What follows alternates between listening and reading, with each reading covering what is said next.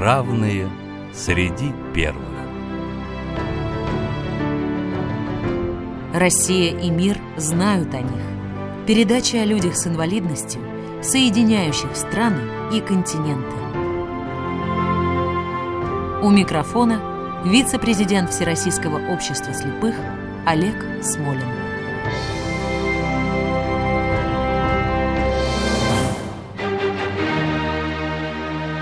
Здравствуйте. Знаменитый философ Бенедикт Спиноза утверждал, идущего судьба ведет, а не идущего тащит. Эту программу мы начинаем с бетховенской мелодии, которая известна как тема судьбы.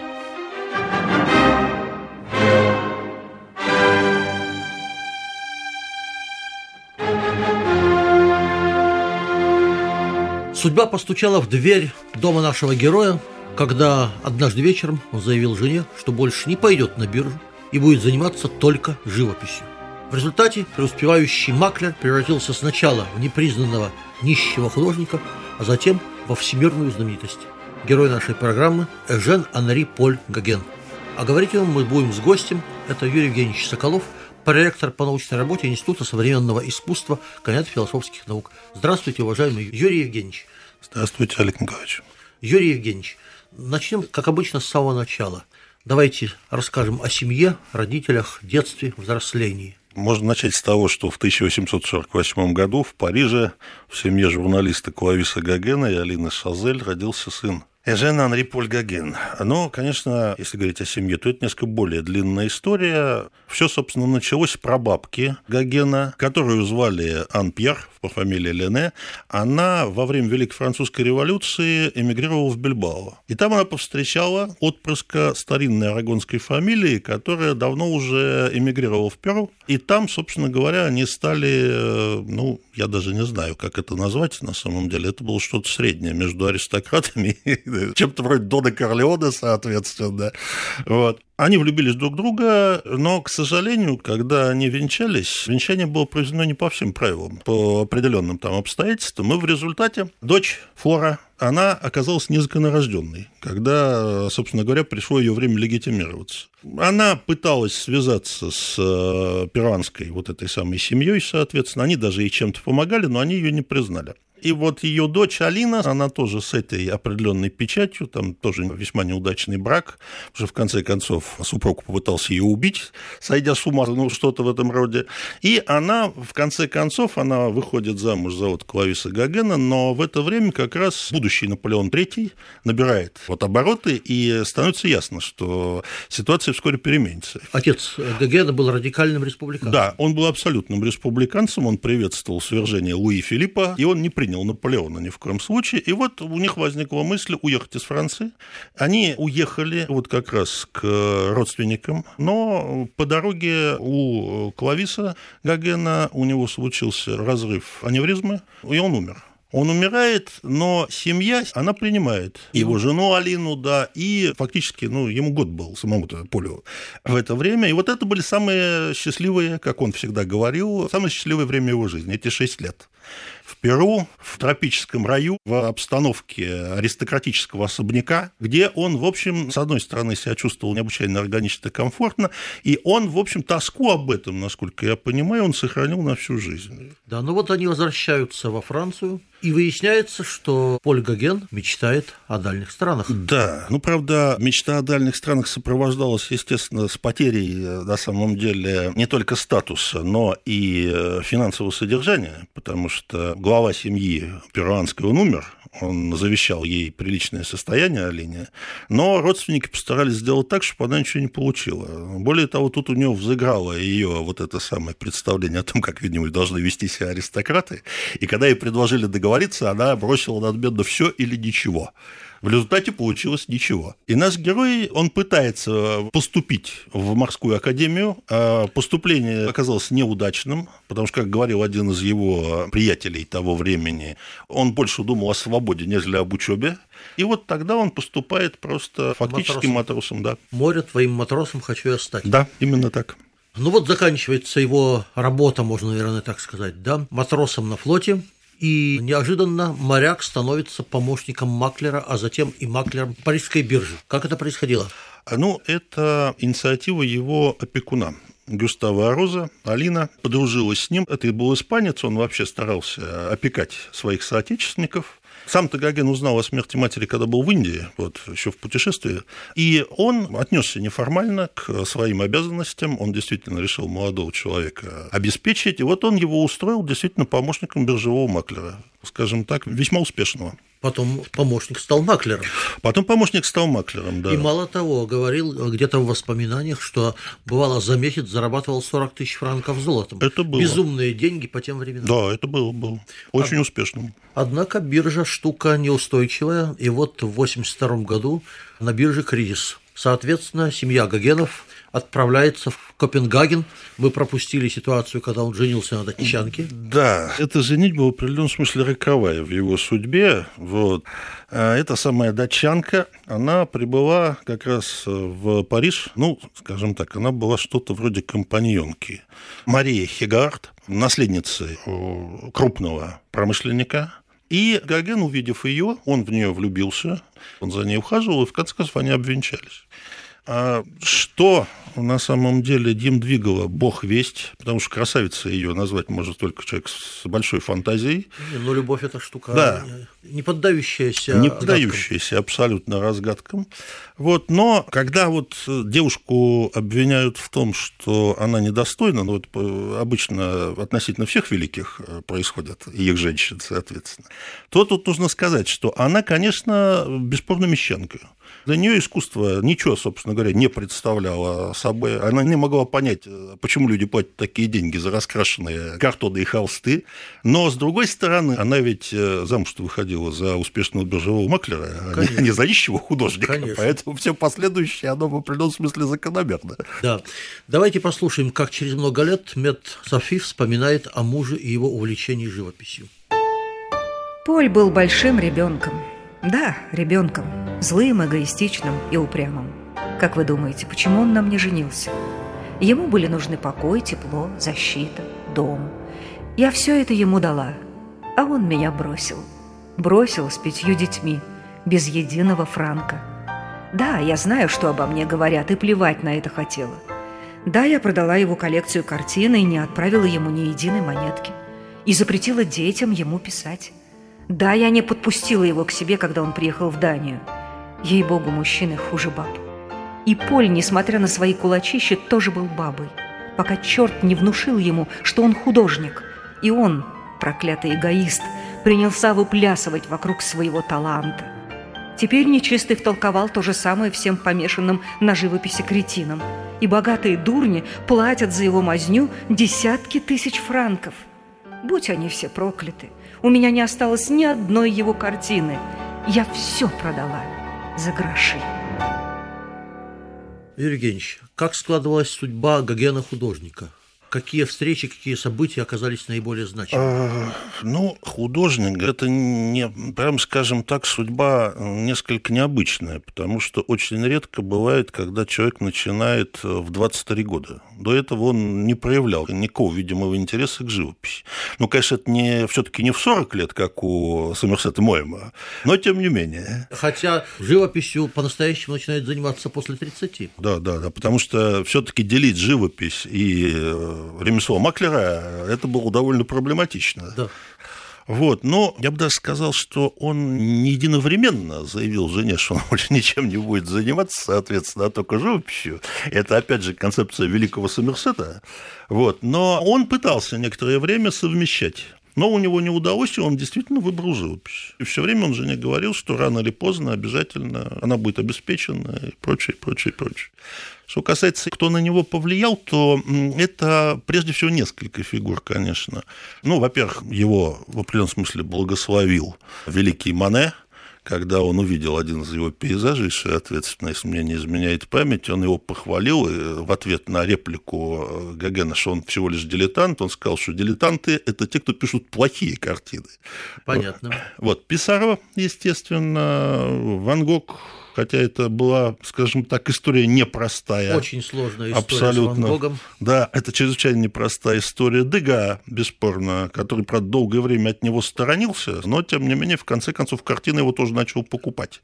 Вот. Даже Мане, Мане, который его терпеть не мог долгое время, в конце вот этой вот карьеры перед его, соответственно, отъездом на Таити, он все-таки его признал. Юрий Евгеньевич, к какому направлению в живописи можно отнести нашего героя? Это- Где-то я слышал постимпрессионизм, Это вот- где-то символизм, где-то еще что-то. Это вот чрезвычайно действительно... Но я не чрезвычайно- искусствовед, вам виднее. Да, это чрезвычайно своеобразная на самом деле ситуация, потому что его, скажем так, не соединяли с каким направлением. Вот тут и символизм, соответственно, тут и экспрессионизм, ну, постимпрессионизм это просто по определению, это визитка, которая на него была наклеена. Сразу. Да, достаточно давно. Честно говоря, он везде, так или иначе, в определенном смысле, он везде взял свое, но если в определении постимпрессионизму следует, скажем, ремарке Бергсона, который сказал, что для того, чтобы изобразить солнце, надо забыть, как оно выглядит. То есть это не живопись пленера, это живопись как бы состояния души, и воспоминания о том, что увидел, то можно, конечно, сказать, что да, прежде всего он постимпрессионист. Юрий Евгеньевич, я понимаю, что описывать э, творчество художника словами дело неблагодарное. Все-таки в двух словах, как выглядят картины Гогена? Чем они отличаются от картин импрессионистов, которые все-таки рисовали впечатления от природы, а не от собственных впечатлений? Ну, он и в определенном смысле от постимпрессионистов отличается. Он необычен. Сам он это определял как примитивизм. Хотя на, данный момент этот термин настолько затаскан, что он уже ничего вообще не означает. Вот. Его стремление, на мой взгляд, это попытка найти некий золотой век существования человечества, который он углублял в некую ар- архаическую древность. И в этом плане вот его таитянские картины, они напоминают Египет, это стало банальностью, соответственно.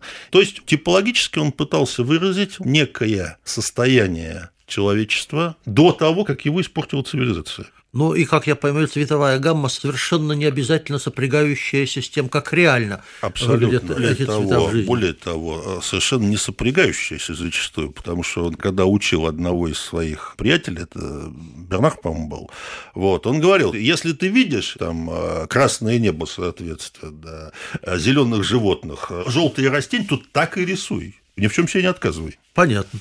Юрий Евгеньевич, мы уже говорили о том, что стремление к примитивизму было характерно для нашего героя. В этой связи давайте расскажем, как он оказался на Таити и что там происходило. Ну, собственно, Таити, оно, с одной стороны, появляется из неких его глубинных, на самом деле, практически детских вот этих самых воспоминаний, потому что он долгое время говорил, что в нем вот живет два человека. Один очень такой чувственный, на самом деле, европеец, чувствительный, а другой индеец-дикарь. И вот Дикарь. индеец-дикарь возобладал, он заставил этого самого чувствительного замолчать.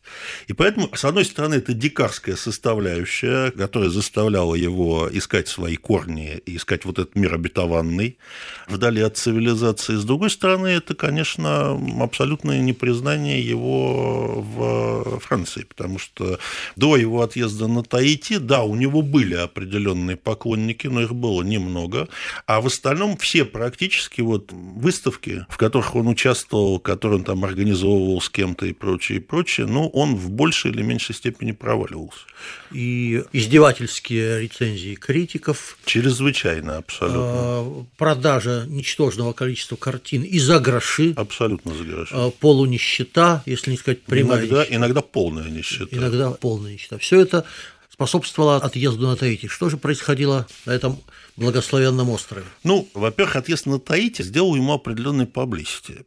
Вот, потому что внимание к Гогену, которое вдруг возникло в конце XIX века, оно было связано вначале с вот этой экзотикой. Вот художник, который решил отбросить эту гнилую цивилизацию, вот, им начинают интересоваться, в честь его дают званные обеды, начинают хвалить его картины и прочее, и прочее, и прочее. Но в 91 году он уезжает на Таити, но остров, конечно, оказался не тем, увы, каким он мечтал его увидеть. Кстати, он сначала планировал там во Вьетнам отбыть, потом у него была вариация Мадагаскара, и потом вот выплыл Таити. Потом еще Мартиника где-то была. Мартиника, да, да, была. И он приехал, но, в общем, на самом деле Таити оказался уже испорчен цивилизацией. И Гоген, когда он все пишет свои картины, он углублялся, правда, стал все время углубиться в дебри Таити, чтобы да. от этого скрыться. Он, в общем-то, реконструирует свое представление о том, каким был этот Таити вот в то время, когда цивилизация его еще не затронула. Что-то вроде Адама и Евы в раю. Именно так. Юрий Евгеньевич, я думаю, что многие из наших слушателей читали знаменитый роман Сомерса Томоема «Луна и грош». Наверное, это лучшее повествование Хотя, конечно, это не биография, это художественное воспроизведение жизни нашего героя. Скажите, что в романе соответствует фактам биографии, а что является художественным? Ну, я полностью с вами согласен. Это действительно самое лучшее, что было создано вообще о Гогене. Вот. И как в литературном, так и в биографическом плане. Но, разумеется, это не биография. Но несоответствие, естественно, масса, начиная с того, что Стрикленд, по-моему, он англичанин. Ну да. Вот. Э, начиная с того, что супругу Стрикленда подают как, в общем, на самом деле, светскую даму с определенным окружением, в то время как семья его реально реальной жены, это был на самом деле копенгагенские обыватели очень невысокого полета, абсолютно и прочее, и прочее, но, собственно, Моем он довел до блестящего, я бы сказал, результата некоторые черты в характере Гогена, которые все усиливались в нем.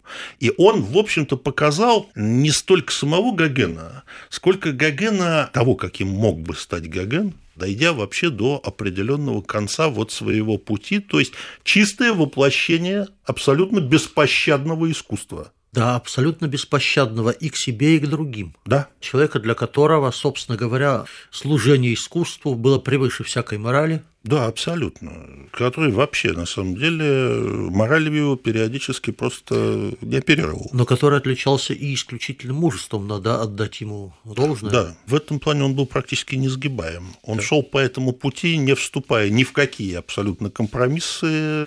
И да, чрезвычайно жесток прежде всего к себе. А, Юрий Евгеньевич, мы не можем обойти вопрос, почему Поль Гоген стал героем нашей программы, равной среди первых. Герои нашей программы – это люди с ограниченными возможностями здоровья, как теперь говорят. А, да, бесспорно. бесспорно и, мы, и мы знаем, что под занавес жизни Полю Гогену пришлось преодолевать не только вражду общества, бедность и прочее, но и очень серьезные медицинские проблемы. Да, чрезвычайные недуги. Он говорил, когда он писал «Стоите», что он тут стремительно стареет на самом деле.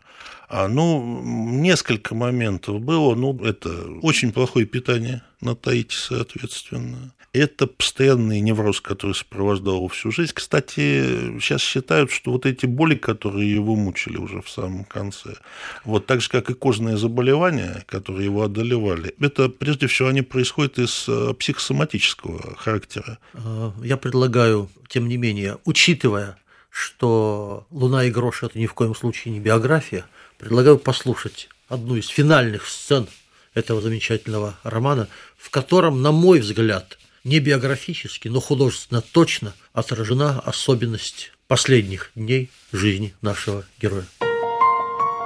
Я долго не мог отделаться от воспоминания о дивном мире на стенах Стрикландова дома, задумчиво проговорил доктор Кутра.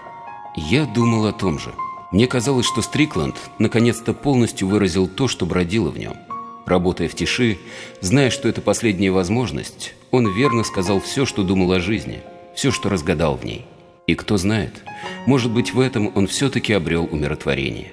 Демон, владевший им, был, наконец, изгнан, и вместе с завершением работы, изнурительной подготовкой к которой была вся его жизнь, покой снизошел на его истрадавшуюся, мятежную душу. Он был готов к смерти, ибо выполнил свое предназначение. А что изображала эта роспись? Трудно сказать. Все было так странно и фантастично. Точно он видел начало света, райские кущи, Адама и Еву. Как вам объяснить? Это был гимн красоте человеческого тела, мужского и женского, словословие природе, величавый, равнодушный, прельстительный и жестокой. Дух захватывал от ощущения бесконечности пространства и нескончаемости времени. Стрикленд написал деревья, которые я видел каждый день. Кокосовые пальмы, баньяны, тамаринды, груши-аллигатор. И с тех пор вижу их совсем иными, словно есть в них живой дух и тайна, которую я всякую минуту готов постичь, и которая все-таки от меня ускользает. Краски тоже были хорошо знакомы мне, и в то же время другие, в них было собственное, им одним присущее значение.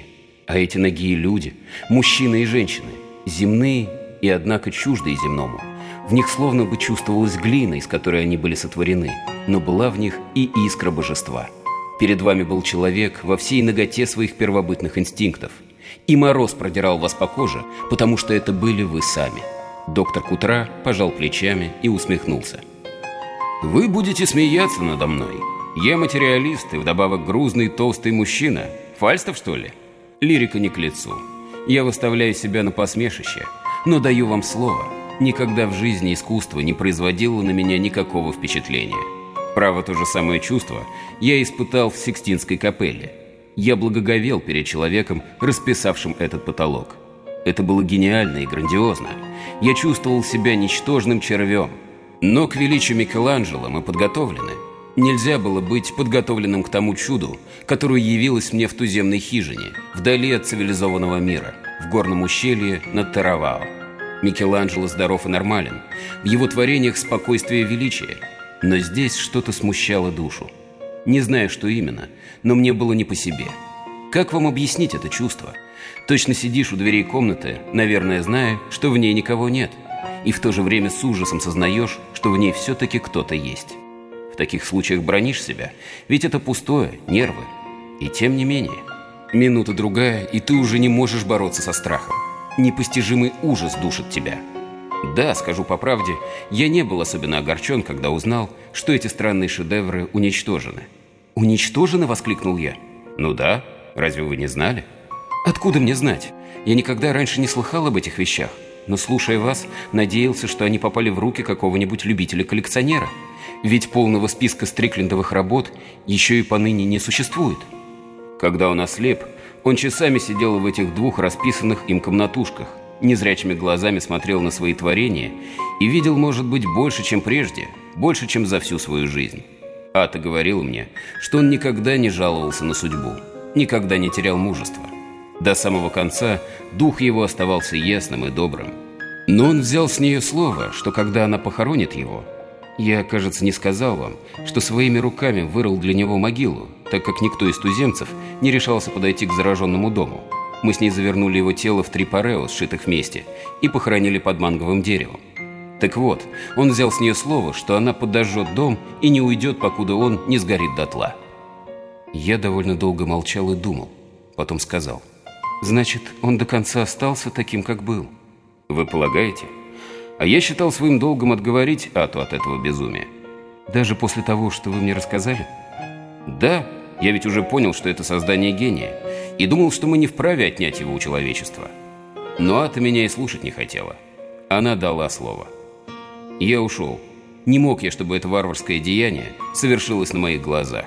И уже позднее узнал, что она исполнила его волю. Облила парафином пол, пандусовые циновки и подожгла. Через полчаса от дома остались только тлеющие угольки. Великого произведения искусства более не существовало. По-моему, Стрикленд знал, что это шедевр. Он достиг того, чего хотел. Его жизнь была завершена. Он сотворил мир и увидел, что он прекрасен. Затем из гордости и высокомерия он уничтожил его. Время нашей программы заканчивается. Напоминаю, нашим гостем сегодня был Юрий Евгеньевич Соколов, проректор по научной работе Института современного искусства, кандидат философских наук. Юрий Евгеньевич, спасибо большое за ваше участие в нашей программе. Спасибо вам, Олег Николаевич, что И надеюсь на ее продолжение. Я тоже. Спасибо. В заключение позволю себе сказать, жизнь любого человека после того, как судьба постучалась в дверь, превращается, по меньшей мере, в драму. Но трагедия нашего героя оказалась оптимистической. Преодолев общественное осуждение, нищету, тяжелые болезни, трудом, талантом, неслыханным упорством в достижении цели, он вошел в мировую историю искусства и, похоже, навсегда. Не случайно о Гогене написано несколько замечательных стихов. Вот фрагмент. Бродяга и поэт, создатель вечной дали, творец кофейных тел и сумрачных песков, просторы всех путей и горечь всей печали, носившая душе в теснинах городов.